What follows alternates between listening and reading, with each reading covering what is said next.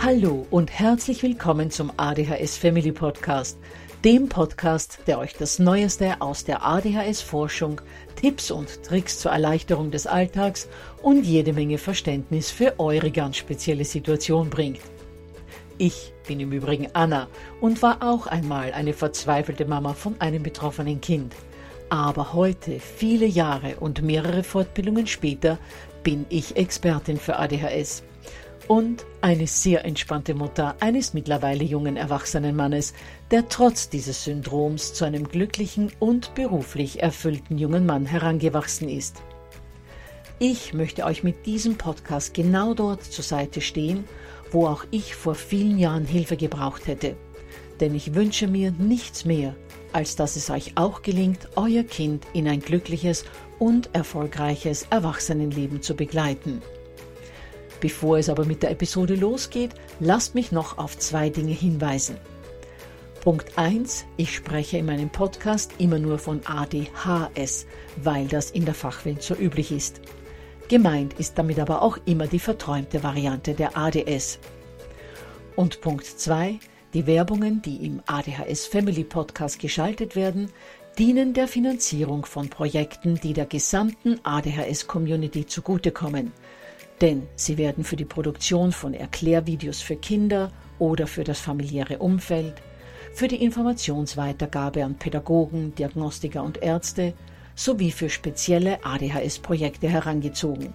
Mehr Informationen dazu findet ihr am Beginn von Podcast 128 bzw. in dem YouTube-Video, zu dem ich in den Shownotes verlinke.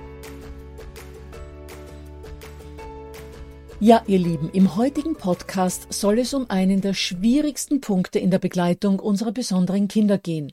Und das ist die Frage, wie es sich vereinbaren lässt, dass wir auf die Bedürfnisse, Gefühle und Emotionen unserer Kinder Rücksicht nehmen, gleichzeitig aber bei vereinbarten Regeln und Grenzen bleiben.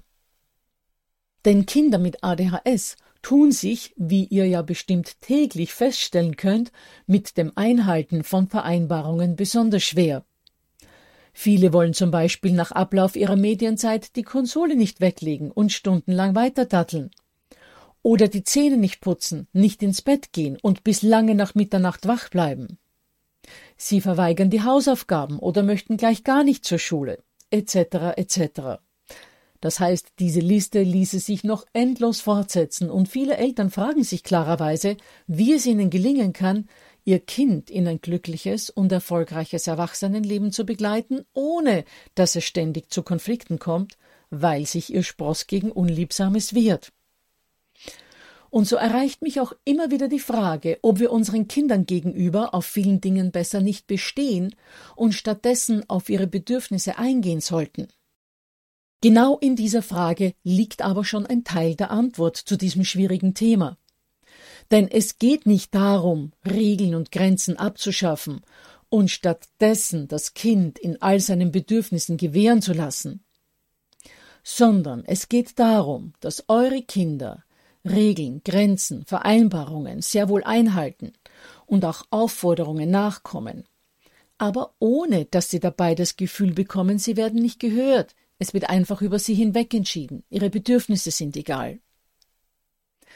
Damit das gelingen kann, will ich euch heute fünf Grundprinzipien mitgeben, die, wenn ihr sie in der richtigen Haltung eurem Kind gegenüber anwendet, helfen können, dass eure Kids Regeln akzeptieren und einhalten, dass sie Grenzen annehmen, euren Forderungen, ja und auch euren Verboten nachkommen, ohne Dauerdiskussionen, Gemotze oder Wutanfälle.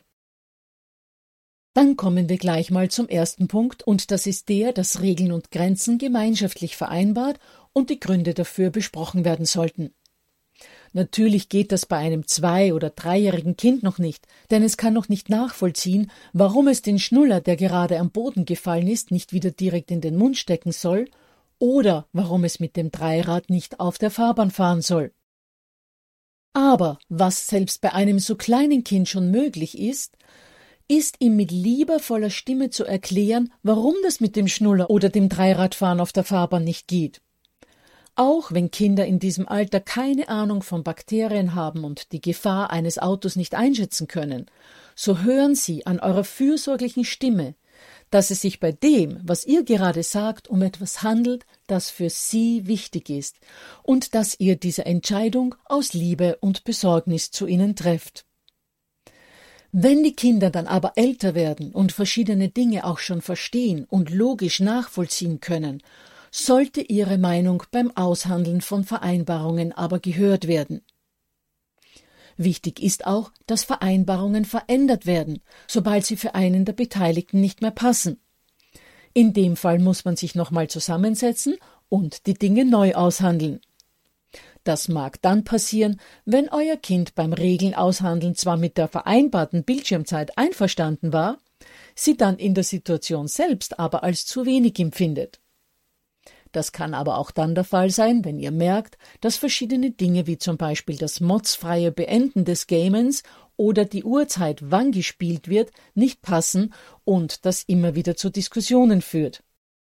Was auch immer es ist, es ist wichtig, nicht die Flinte gleich ins Korn zu werfen und zu denken, ja klar, dass das mit dem Aushandeln nicht funktionieren kann.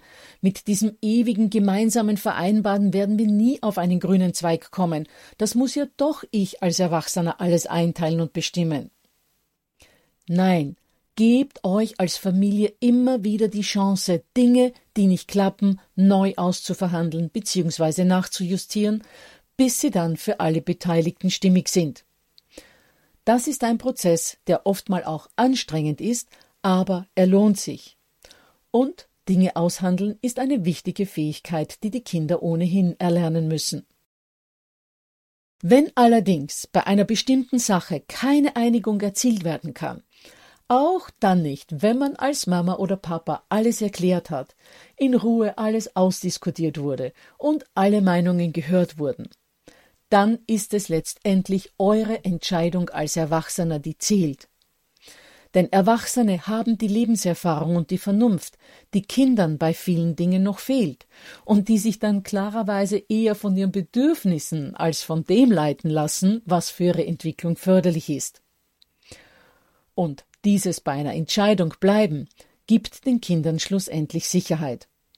Hört euch dazu gerne Podcast 18 an, den Link dazu findet ihr in den Show Notes. Gut, so viel zum ersten Punkt. Für diejenigen von euch, die noch mehr zum Aushandeln von Regeln und Grenzen erfahren wollen, verlinke ich in den Shownotes auch zu einem Video, in dem ich dazu noch mehr erkläre. Dann kommen wir jetzt zum zweiten Prinzip, und das ist jenes, dass Regeln und Grenzen auch gut erklärt werden. Damit meine ich zwei Dinge.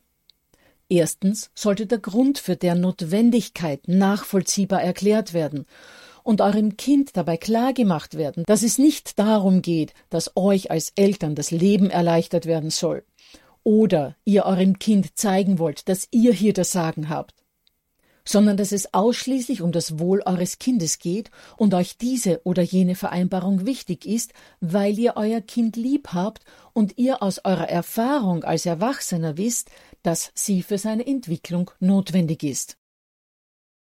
Wenn eure Kinder spüren, und das müssen sie wirklich an eurer Stimme, eurer Mimik, eurer Gestik merken, wenn Sie also spüren, dass eure Forderungen und Anforderungen nur deshalb gestellt werden, weil ihr davon überzeugt seid, dass sie für ihre Sicherheit, ihr Wohlbefinden, ihre Entwicklung wichtig sind, dann können eure Kids diese Dinge viel eher annehmen, als wenn nur die lapidare Aussage kommt, mehr als eine Stunde Gamingzeit gibt es bei uns nicht am Tag, das ist so ausgemacht, es gibt auch anderes, mit dem du dich beschäftigen kannst. Und die zweite Sache in puncto Regeln erklären ist jene, dass man auch wirklich darauf achten sollte, dass allen Beteiligten klar ist, wie die Regel nun genau lautet, auf welche Situationen sie zutrifft und auf welche nicht, was also alles in die aufgestellte Regel reinfällt und was nicht. Oftmal passiert es nämlich, dass etwas vereinbart wird und jeder versteht etwas anderes darunter, was zu unnötigen Diskussionen führt und dann öfter mal das Projekt wir handeln das gemeinsam aus scheitern lässt. Bleiben wir als Beispiel bei der Bildschirmzeit. Dabei sollte gleich mal festgehalten werden, was alles als Bildschirmzeit zählt und was nicht.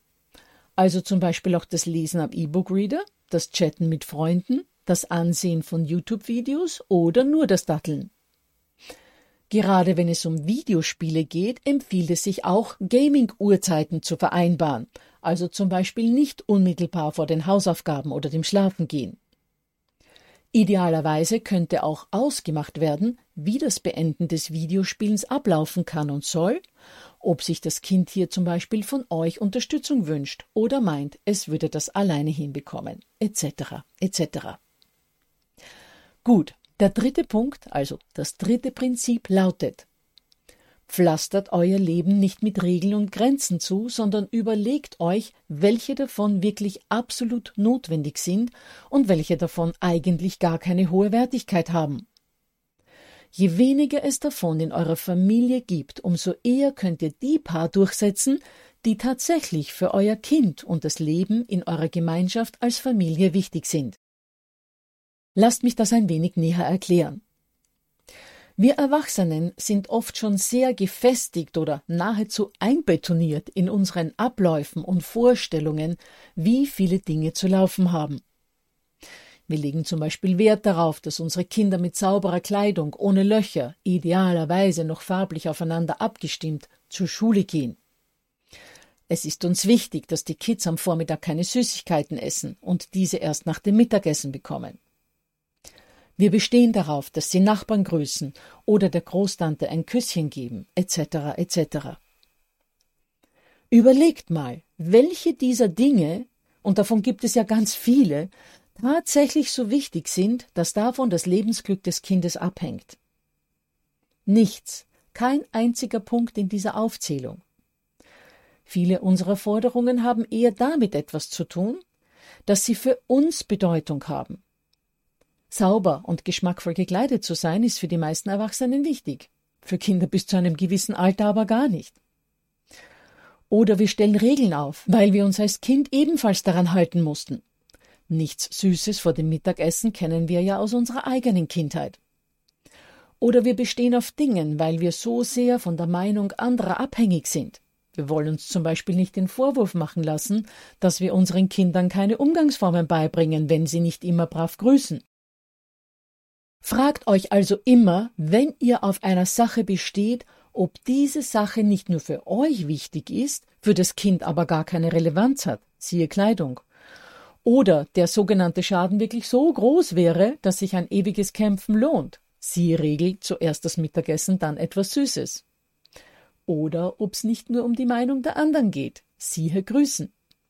Gerade da reagieren Kinder mit ADHS extrem empfindlich denn sie sind in der Regel sehr starke Persönlichkeiten und können es noch weniger als nicht betroffene Kinder ertragen, wenn sie sozusagen dressiert werden sollen. Kinder lernen schon alleine durch euer gutes Vorbild, dass man andere grüßt. Da braucht man nur ein wenig Geduld, bis sie es nachmachen.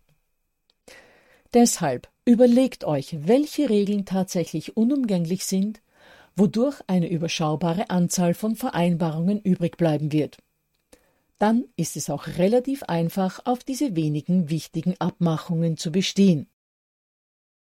Soweit, so gut, werdet ihr euch denken. Das war mir eigentlich klar und das habe ich bisher mehr oder weniger ohnehin so getan. Aber jetzt kommt Prinzip Nummer vier, und das ist eigentlich der Punkt, auf den ich mit dieser Episode hinaus möchte. Die Bedürfnisse des Kindes bzw. seine Gefühle anerkennen. Auch wenn es uns gelingt, vernünftige Vereinbarungen mit unseren Kindern zu treffen und die Anzahl an Regeln und Grenzen zu limitieren, unsere Kinder werden trotzdem immer wieder welche davon brechen, sei es aus Gedankenlosigkeit oder weil sie keine Lust haben, sich daran zu halten. Außerdem konfrontieren sie uns auch tagtäglich mit Dingen, die sie gerne hätten, oder Abläufen, die sie sich anders wünschen würden, oder Forderungen, die sie nicht erfüllen wollen. Und genau da ist jetzt der Knackpunkt. Lassen wir unsere Kinder einfach gewähren, entgleiten sie uns ganz schnell. Außerdem macht dieser Mangel an Führung und Begleitung schnell mal aggressiv. Bestehen wir aber auf Vereinbartem oder Unumgänglichem, wie zum Beispiel den Hausaufgaben, gehen sie erst recht in Opposition. Was sollen wir also tun? Wir sollen genau das tun, was ich vor einer Minute schon angesprochen habe die Bedürfnisse des Kindes bzw. seine Gefühle anerkennen. Wobei anerkennen eben nicht heißt, das Kind gewähren zu lassen. Nein, anerkennen bedeutet viel mehr. Innezuhalten, hinzuspüren und dann das, was man beim Kind an Gefühlen wahrnimmt, in Worte zu fassen. Solltet ihr gerade beim Multitasking sein, kommt zu mir zurück, ich wiederhole das nochmal, weil es so wichtig ist. Anerkennen bedeutet, innezuhalten, hinzuspüren und dann das, was man beim Kind an Gefühlen wahrnimmt, in Worte zu fassen. Lasst mich das wieder anhand eines Beispiels verdeutlichen und bleiben wir dafür beim Beispiel dieser Episode beim Gamen.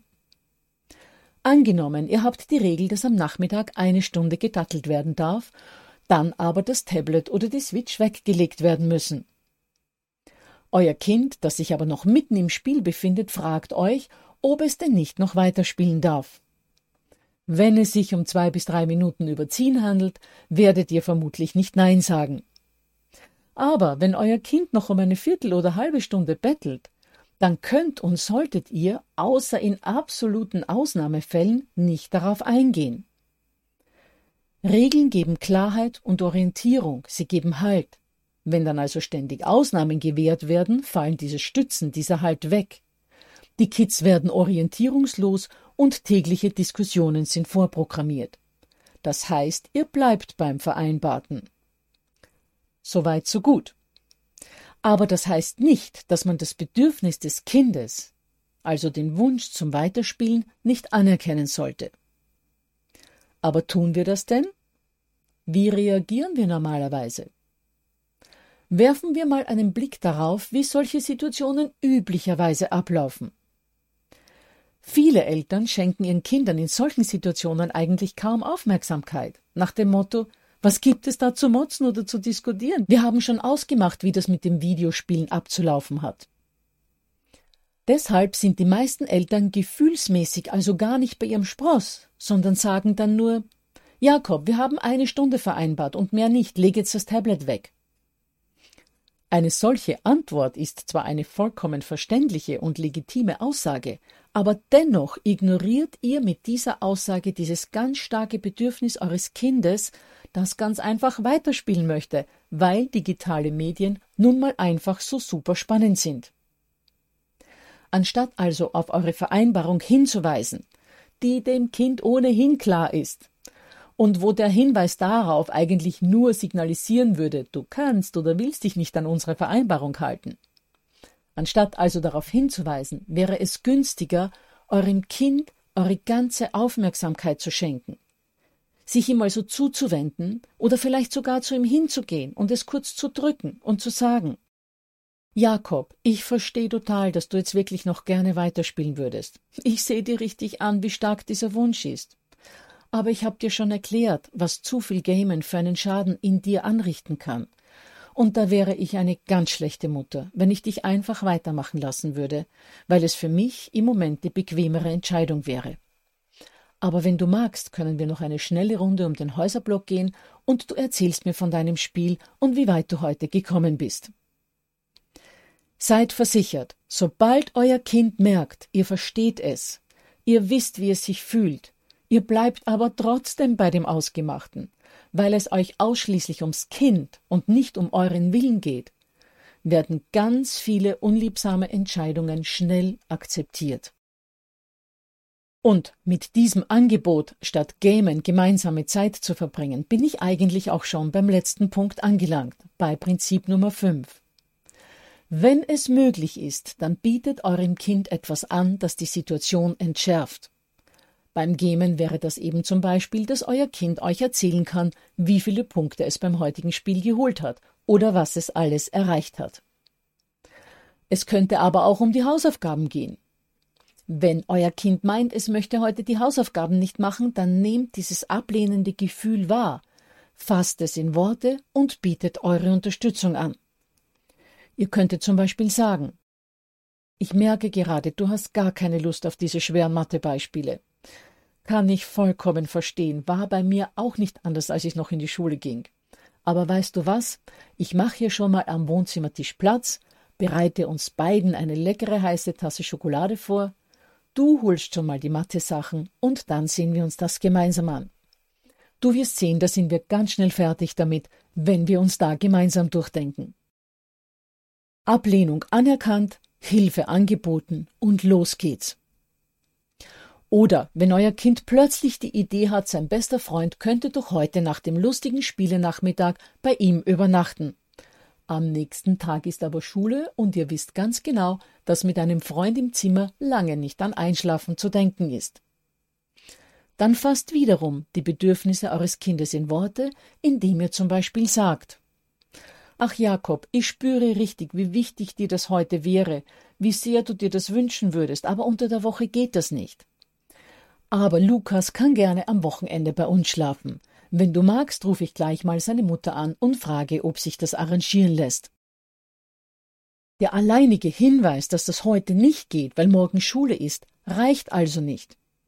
Sondern euer Kind muss sich in seiner Enttäuschung verstanden und angenommen fühlen und sollte idealerweise einen Ausblick auf etwas bekommen, das die Situation leichter zu nehmen macht.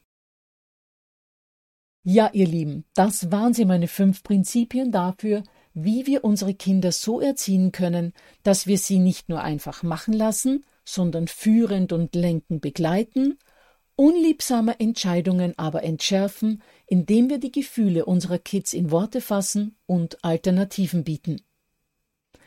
Wichtig ist dabei noch, Seid geduldig mit euch selbst und habt nicht den Anspruch an euch, dass ihr alle Tipps, die von außen kommen, immer gleich umsetzen könnt.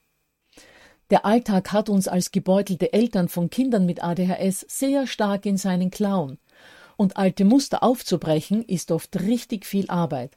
Aber glaubt mir, es ist Arbeit, die sich lohnt.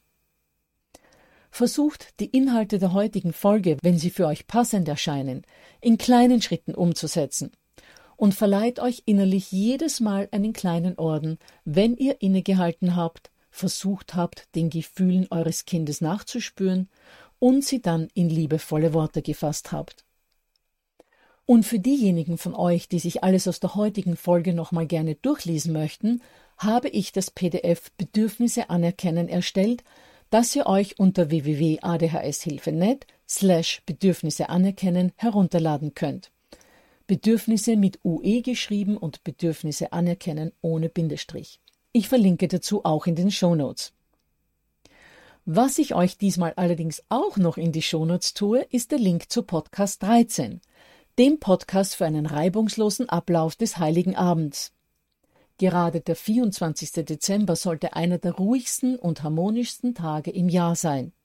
Aber genau an diesem Tag kommt es in vielen Familien immer wieder zu ganz viel Zoff und Reibereien, weil da so viele Vorbereitungen zu treffen sind und man sich oft am Tag des großen Festes selbst zu viel zusammenkommen lässt. Die Kinder spüren dann neben der Hektik und Unruhe wegen der ganzen Vorbereitungsarbeiten auch noch unsere Gereiztheit, sind sowieso schon mega aufgeregt und drehen dann immer mehr am Rad. Und klar, dass dann die kritische Großtante ständig die Stirn in Falten hat, wenn euer Mädel oder euer Junior sich in ihren Augen nicht benehmen kann. Wie man diesen Tag aber so vorbereiten kann, dass man ihn entspannt genießen kann, das könnt ihr euch in Podcast 13 anhören. Gut, ihr Lieben, dann hoffe ich, dass ihr auch nächste Woche wieder mit dabei seid, wo ich Lea zum Interview geladen habe. Lea ist Mutter eines betroffenen Kindes, hat ein Buch geschrieben, in dem Kindern mittels Geschichten ADHS erklärt wird und wird uns einen Einblick in ihren Erziehungsansatz geben, der ähnlich dem ist, was wir heute gehört haben, der sich in einigen Punkten aber trotzdem davon unterscheidet. Also, bis nächste Woche dann.